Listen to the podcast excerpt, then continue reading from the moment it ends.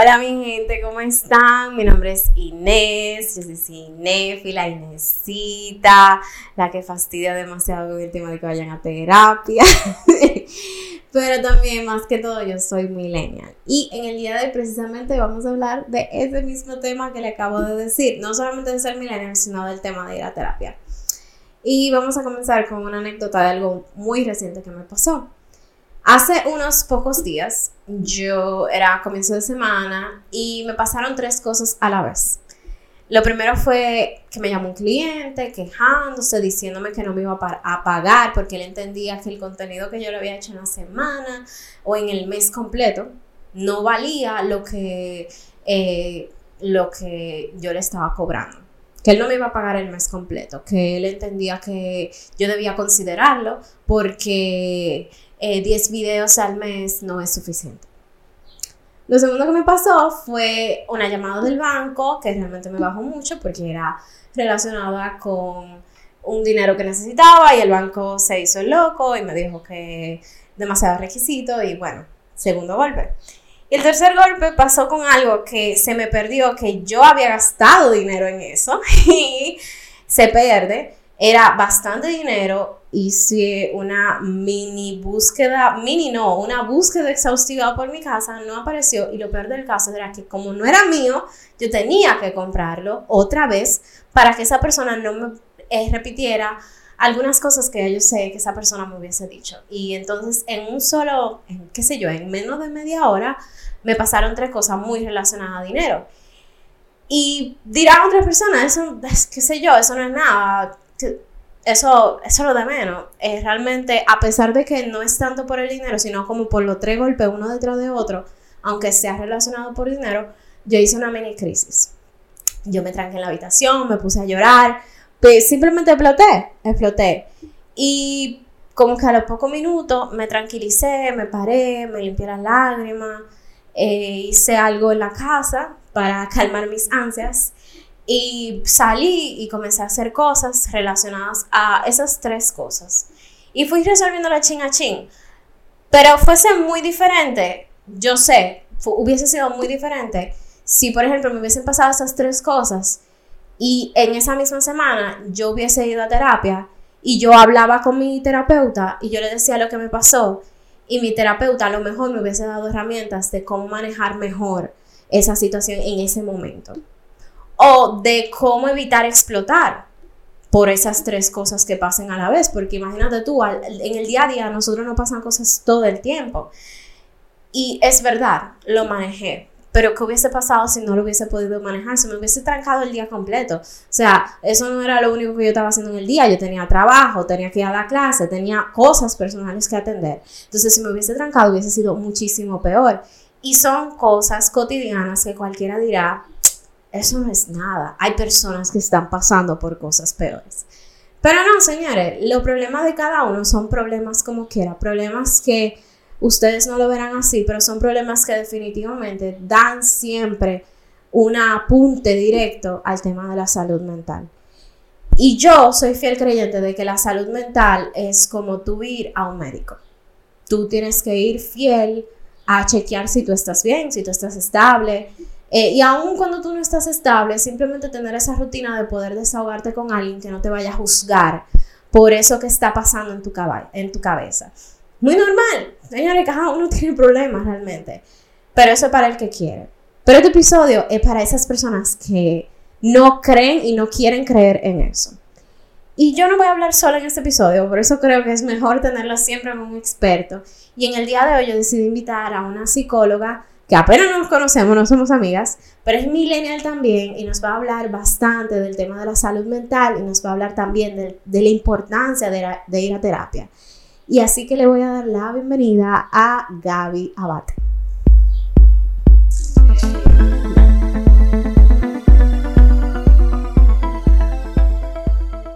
Gaby, primera pregunta. ¿Vino café o agua? café y agua. Ah, mira, mira, yo quiero café solamente. Yo acabo de darme un buen shot de agua. Tengo mi agua aquí atrás por aquí, así que. Hidratación es importante. La hidratación es muy importante. Señores, no estamos, nos estamos quemando. El que cree que, que el medio ambiente y que, ¿cómo es que se llama esto? El cambio climático es una ficción. No, efectivamente, ¿cuál? ¿Esto es lo que tiene azúcar? No. mm, Cambio. Ah, Gracias. Bueno. Sí, Salud, entonces, no, suerte, ojalá que sea ese. Estoy asustada yo misma. Déjame ¿Tiene ver. algo especial? No, es el mío. No, este es el mío. Yo acabo de conocer a Gabriela, que conste, pero hemos, nos hemos escrito dos o tres veces y yo siento que Gabriela es mi alma gemela de, por mensaje de texto, así que vamos a ver si de verdad en No, ¿cómo se va conversación. en Sí, aunque hasta ahora todo ha fluido bien. Primero que todo, Gaby, ¿en qué tú te especializas? Ok, bueno, yo soy psicóloga clínica y yo me especializo en toda la parte clínica. O sea, no tengo todavía, como quien dice, un área, por así decirlo. Yo por trabajo con depresión, trabajo con cualquier trastorno, con mucha ansiedad, o muchos temas de ansiedad. No necesariamente solamente trastorno clínico, también trabajo con problemas del día a día, como por ejemplo temas de pareja, temas familiares, eh, entrenamiento en comunicación asertiva, en cómo poner límites, cómo por ejemplo quizá manejar esa parte de la vida laboral con la vida personal, manejo de tiempo. Entonces un poquito de todo. Todo lo que la gente dice, no, yo, eso es lo básico del problema de una persona. Y por eso es que yo quería hacer este episodio, porque me molesta cuando las personas dicen, no, porque yo iría a terapia si yo caigo en una depresión masiva. Sí. Pero ¿por qué no ir a terapia si tú no, tú simplemente quieres hablar con alguien? Ujú, sí. Es verdad, tú estás pagando por ir a hablar con alguien que a lo mejor tú lo puedes hacer con tu mejor amigo, pero a lo mejor tu mejor amigo no te va a dar una visión completamente parcial, que de eso se trata, ir a terapia. Sí, justamente hay muchos pacientes que inclusive te dicen a veces yo me quiero conocer mejor, me quiero entender mejor. Y uno se queda como, oh, ¿cómo, así, cono- ¿cómo así que donde un tercero Tú sabes, para déjame mejor? anotarlo. Es una muy buena razón para ir a un terapeuta. Sí. Conocerme mejor, porque yo creo que me conozco, pero a lo mejor no. No, y uno diría como, ¿cómo tú ves de un tercero que no te conoce a ti para nada a conocerte mejor? Te queda como, ¿cómo así? Pero realmente, ¿qué pasa? Nosotros brindamos justamente ese espacio donde tú puedes hablar quizá de temas o pensamientos que tú nunca le dirías a un amigo por vergüenza, a que te juzguen o cualquier cosa. Entonces, tú te preguntas dónde viene ese pensamiento, tengo miedo porque a veces mm, pienso de esta manera, me siento muy inseguro con esto, o le tengo celos a mi mejor amiga, pero como que, ¿sabes? No puedo hablar el tema con ella porque ella es mi mejor amiga, aunque Claro. ella es que yo le cuento todo. Entonces, tú vas donde una persona, un tercero, que tú no le debe nada, no, tú sabes, como que, que, que te importa lo que vaya a pensar. Claro. Después uno le coge como que un poquito mal, enganche, tú sabes, a la relación de terapeuta-paciente, pero como un inicio tú te sientes en completa confianza, justamente lo irónico de hablar con un extraño en cuanto a eso, porque tú dices, esta gente como que a mí no me importa lo que piense de mí. Después quizás se puede cambiar, Claro. pero irónicamente lo que a veces hace que el otro se sienta en confianza de como que de decirle cosas que a otra gente no. Entonces tú hablando de esas cosas, tú dices, ah, em, eh, le digo de otro pensamiento que nunca he dicho en voz alta y quizá aprendo de dónde viene, de dónde viene yo pensar así, es un pensamiento mío, es algo que yo aprendí que ni me he dado cuenta que lo tengo. Entonces te Claro. empiezas a conocer mejor de dónde vienen quizás esas cosas, conductas o pensamientos, emociones. Que ahorita y viene te de un entiendes. trauma. Claro, y, te entiendes o sea. mejor. Y ojo, que trauma no tiene que ser algo súper gordo. Siempre eh, la gente se refiere a trauma y piensa de una vez, ah, no, un abuso o un, tú sabes, un accidente o una muerte de un familiar o alguien cercano. Y realmente que un trauma puede ser lo que sea. O sea, todo depende de cómo cada quien lo viva. Yo tengo un trauma y eso hace que yo no pueda comer comida, carne de chivo. Mi papá una vez me llevó a un matadero. Bueno, claro, eso todo depende, es lo que y, digo. y yo vi cómo le cayeron a palo a un chivo. Ay, no, Y a partir de ese momento yo ni olerla. Claro. No, no. claro. Y, y creo que y a mí me dicen mañosa Mm. por eso, pero es que imagínate Pero tú. claro, Eh, y eso, bueno, yo si- siento que es un trauma gordo. Eso impacta, es lo que digo, cada quien, eh, la palabra es lo que digo, la gente siempre tiene como trauma y como que siempre tiene que implicar como esas cosas común, no comunes, pero como que lo más conocido, ¿entiendes? Pero un trauma puede ser eso, tú dices, ah, te llevaron un matadero, entonces eso puede ser un trauma, porque Claro. ¿qué es lo que es un trauma? Pasa una situación que al final luego te lleva a mantener cierta conducta Claro. o tiene un afecto en tu vida, entonces, o un efecto en tu vida, entonces, en este caso, tuviste esa experiencia y ahora tuvo un gran impacto y efecto en tu vida. Sí, yo creo que al final de, de este podcast eh, yo voy a terminar siendo paciente de hoy. Pero, eh, pero ahí entra muy, otro tema muy importante, y el tema de la salud mental. Antes de hablar de la importancia de la salud mental, háblale a nuestros queridos oyentes, sobre todo aquellos ingenuos y, nuestros eh, viewers también, sobre todo aquellos ingenuos o personas que están mal informadas, porque también ese es otro. ¿Qué es la salud mental? Hmm, a ver, la salud mental básicamente es como un bienestar total de la persona, o sea, emocional, psíquico, em, inclusive también entra quizá la parte física, porque la mente afecta al cuerpo y el cuerpo a la mente, em, y social, donde entonces tú tienes ese bienestar total y te ayuda a ti a ser funcional.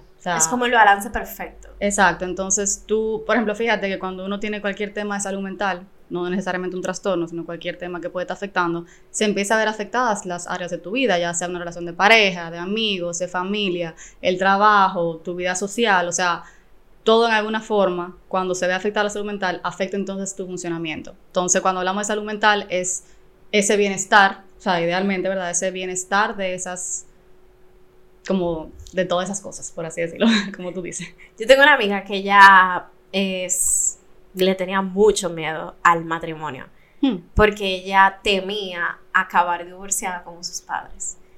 Y entonces pasó de que ella tuvo una relación muy bonita con alguien y la persona le pidió matrimonio y ella le dijo que no. Que ella prefería que mantuviesen su relación como, la tenían, abierta, que si él quería hacer algo simbólico por la relación, que no había ningún problema, pero que ya, que casarse no era una opción. Y ella, obviamente, eh, yo siento que eso es algo que a lo mejor si lo hubiese tratado a tiempo con un terapeuta, hasta, desahogándose con un psicólogo así, a lo mejor lo trabajaba. Pero ella al sol de hoy lo mantiene y todavía sigue con la persona, lo cual se le tiene que celebrar a la otra persona también. Ese, mira, ese es un héroe, ese, se merece un premio. Porque, mm. no lo sé, yo misma, yo llego a un punto en que yo no creía el matrimonio por razones muy personales, porque yo veía alrededor de mí como la gente tenía una relación tan tóxica entre parejas y yo decía, yo no quiero casarme para estar en, eso. ¿Tú creciste en un ambiente donde le daban importancia a la salud mental? Yo no voy a decir que no, pero tampoco que sí, porque no quizás se tocaba tanto el tema de salud mental, pero sí era muy abierto, por ejemplo, con el tema de emociones, de expresarse, de entenderse, como que sí es algo que, que sí como que se tocó mucho en mi familia, o sea, por ejemplo, esa parte de sentir tus emociones, de llorar, de identificarla, de decir, ok, tú estás, tú estás triste, pues tú estás triste, tú te enojado, tú te enojada, como que me dejaban sentir mi emoción y me decían, cuando tú acabas de sentir tu emoción, podemos hablar, pero siéntela. Como que nunca me decían, eh, si tú sigues llorando no te voy a entender, o deja de llorar para yo poder eh, hablar contigo, porque eso, sin uno darse cuenta, invalida al niño, de tú decirle, deja de llorar, porque si tú sigues llorando no te voy a entender. el niño lo que está entendiendo es que llorando es mal y para que el otro me pueda entender y entender lo que estoy sintiendo, tengo que dejar de llorar para entonces poder hablar. Pero no es así, deja que sienta, deja que se explota llorando el niño. Y después tú le dices, cuando tú acabes, podemos hablar, pero deja que lo sienta. Pero mira, eso, no es común. Tú sabes que eso no es un hogar común. Mi mamá me dice, que a mí me dijeron, tú te graduaste porque mi mamá echaba fuerza conmigo al principio. me dicen que yo era una niña muy difícil. Ah, entonces echaba fuerza conmigo y ella se dio cuenta un día y dijo que yo soy la mamá y yo estoy aquí peleando con una niña de cuatro años así, de que casi jalando cada una para su lado, porque yo era fuerte, yo era fuerte.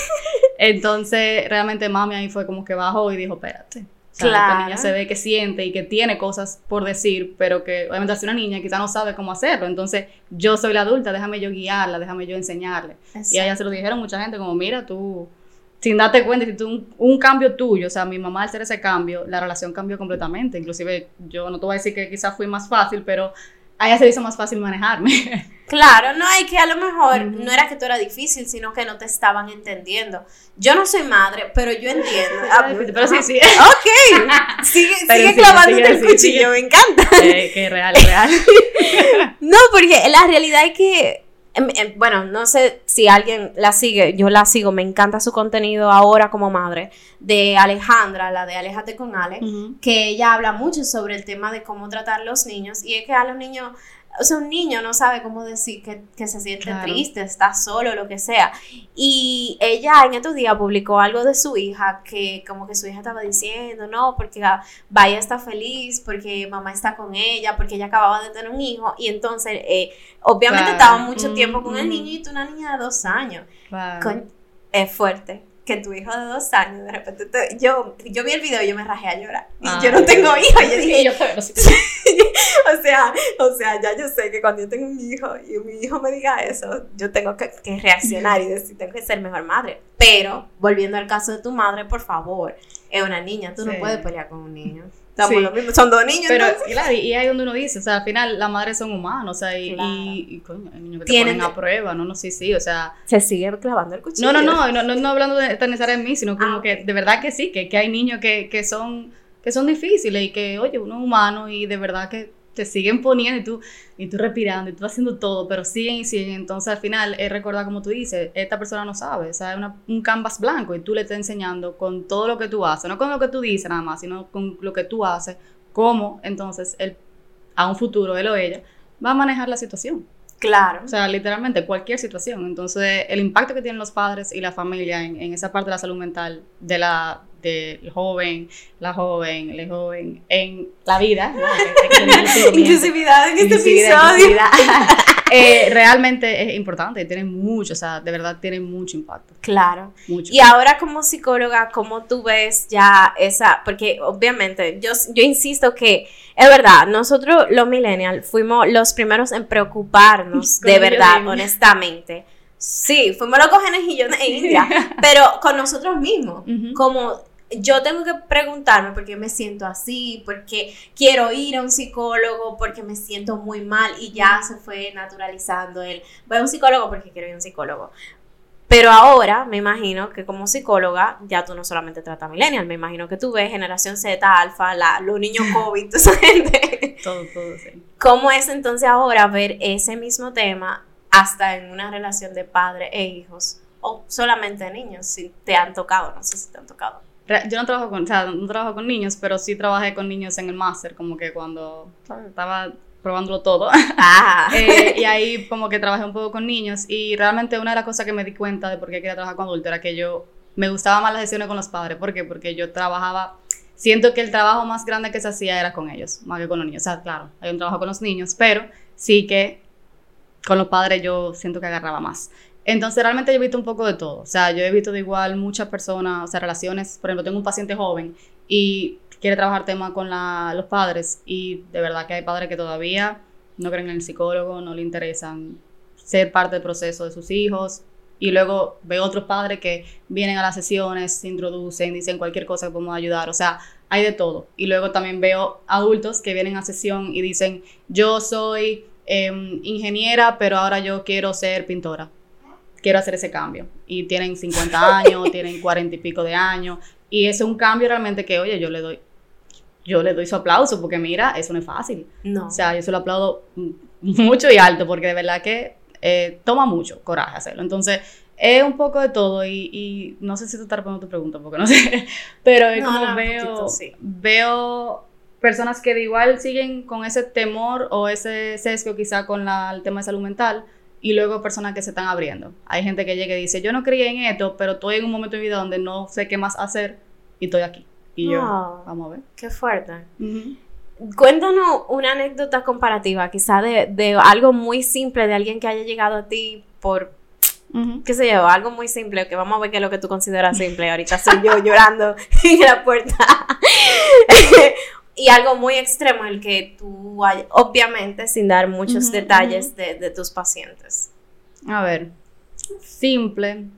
Realmente que hay como, como tú bien dices, o sea, muy subjetivo de, de, de qué sería simple. Quizás yo te digo, ah, no, simple, una ruptura amorosa. Y tú dirías, "Eh, llevo el diablo con una ruptura amorosa. Bueno, ¿cómo que ¿qué simple? te digo? Yo fui a una terapia, yo fui a Claro. terapia por ruptura amorosa. Sí, entonces, para mí simple quizá, así tema de, de ruptura amorosa, no, simple no significa que no, que no duele, que no, tú sabes, que esta persona no te no, no, no, o sea, simple me refiero como a temas de día a día, o sea, cosas que pueden surgirle a cualquiera, que tú no tienes que tener un tema de salud mental o un trastorno para, tú sabes, acudir a, a esa ayuda. Entonces, por ejemplo, una ruptura eh, o una relación conflictiva quizá con un hermano, una mamá, eh, temas de trabajo también, de cómo aplicar límites en el trabajo. Creo que esos son como Wow. los tres temas más... Sí. Wow, mira, yo debí comenzar terapia desde hace mucho tiempo. y Pero uno extremo que tú te hayas hasta preocupado. Y uno extremo, eh, creo que para mí siempre son como los temas de, de intención suicida. Creo que esos son como los más fuerte porque al final, o sea, tú estás trabajando con una persona que, que, ¿sabes? Es alto riesgo, tú tienes que estar, poner mucho en la terapia y no es que, o sea, no te voy a decir que, como digo, obviamente son pacientes, no es que son pacientes difíciles, sino que es un tema muy complicado, muy sensible, entonces es una terapia como fuerte, pero al final es, muy gratificante, claro, cuando tú logras ah, ayudar. la próxima pregunta era, ¿te ha pasado que te has perdido un paciente? Óyeme, Gracias a Dios. tengo una pregunta random, pero la voy a guardar más para adelante. Eh, se supone que la generación Z, ellos son Z, aunque ella es un Z con corazón de, baby boomer, porque escuchan canciones que, que ni yo la escucho. ¿Qué sería baby boomer? ¿Sería que la generación de los 50 y los 60. También te escuchan canciones y tú ¿qué lo que te hicieron en nuestra vida? Pero se supone que la generación Z, obviamente, se preocupan más por su salud mental porque primero por la cantidad de información, segundo por la misma la misma herencia que uno la generación millennial le va dejando y tercero porque se supone que son personas más curiosas, más abiertas a uno que uno. Eh, yo te lo pongo así como como la salvedad, la, la afirmación. Ahora, ¿tú piensas que ellos lo están abusando? O lo están haciendo de una manera que se siente consciente. El tema de la preocupación por la salud mental. Porque si hay algo que tienen donado la generación Z, que es muy cruel ponerle un apodo así, pero es que son una generación de cristal, porque son muy delicaditos con algunas cosas. Reactivos, sí. pero también son, se preocupan. sí. Sí, realmente qué interesante porque yo he escuchado muchas personas de la generación boomers que dicen que los millennials somos la generación cristal. Y yo me quedo como, yo creo que tú estás confundido, pero yo sí, porque yo me he quedado muchas cosas calladas por no opinar. Literalmente, ¿no? y, te traen un plato mal a un restaurante y tú te lo comes en vez de decirle, eso no es mi plato. Y, y, generación Z lo graban y le dicen, mira. Pero vamos a ver, no vamos a generalizar, porque en la vida de la luz se puede generalizar. Pero es verdad que, que, es más común en la generación Z. Pero vamos a ver la pregunta, que me voy lejos. Eh, Realmente yo creo que hay de todo, o sea, como siempre hay personas que son extremistas o así como fanáticos eh, en todas... Sí, en todas las vertientes. Cosas de la vida, claro. Realmente también eh, en psicología, o sea, en, en, las personas que van a terapia en las generaciones también. O sea, puede haber personas en la generación Z que lo hacen de una forma consciente y van a terapia desde un inicio, eh, aunque también un problemita así me dicen, ay, es que no estoy durmiendo bien. Y yo, ¿cuántos días tengo sin dormir bien? Mija, eso es normal. Pero al final, qué bueno que tú vienes, porque quizás si tú estás teniendo temas para dormir, tú siempre has dormido bien, vamos a ver, vamos a indagar, vamos a darte herramientas que quizás tú puedas venir a terapia tu par de veces, evitar que se ponga peor, hacer una terapia, como dice, preventiva, te damos las herramientas y ya después tú sigues tu feliz camino y en los momentos donde te cuesta dormir, tienes tus herramientas en la mano. Claro. Pero claro, estamos después del otro lado de la moneda donde quizás hay personas que sí que lo llevan a un extremo, quizá tú sabes, donde quieren una explicación o un trastorno para todo. No, que no me puedo concentrar, tengo ADHD. No, que estoy triste, tengo depresión. No, que tengo un trastorno depresivo, eh, ansioso. Pues no, la ansiedad es una emoción. Tú puedes sentir ansiedad y no tener un trastorno ansioso. Tú puedes estar triste y no tener depresión. Entonces, todo es como que a veces sí es verdad que llegan personas que, que siento que sienten mucho y que están como quizás y no es necesariamente que sea generación Z, hay que puede ser. Claro, pasa en cualquier generación. Entonces, sí que, que yo creo que desayuda a la generación Z, pero también quizá algunos milenios, porque nosotros también estamos enterados de, de todos los temas de TikTok y Instagram, o sea, no estamos muy atrás, que tienen mucha información. Entonces, vienen a consulta ya con una idea de yo tengo este trastorno porque tengo estos síntomas porque TikTok me lo dijo. Y yo, el tío Google siempre dice, tú decías, tengo un dolor de cabeza hace tres días, tiene un tumor de cabeza. Exacto. Te vas a morir.